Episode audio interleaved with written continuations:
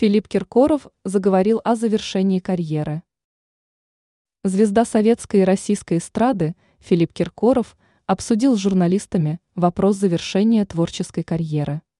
Поп-король посетовал на то, что все эти долгие годы он упорно работал, в то время как мимо него прошло столько всего интересного. Все это навевает мысли об усталости.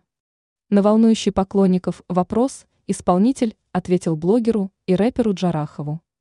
Сначала Киркоров пожаловался на то, сколько всего интересного, на его взгляд, было упущено в жизни.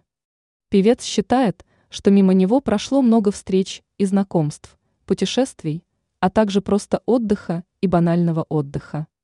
И вместо этого Киркоров только и делал, что работал. За 35 лет его измотали гастроли, и теперь поездки даются ему тяжело. Только после этого артист ответил на главный вопрос – как оказалось, вся эта суета, усталость и упущение ни разу не заставили его подумать о завершении творческого пути. Он совсем не собирается уходить со сцены, а скорее наоборот, только набирает обороты.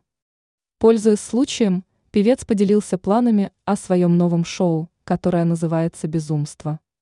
Представить программу публике он собирается в день рождения 30 апреля.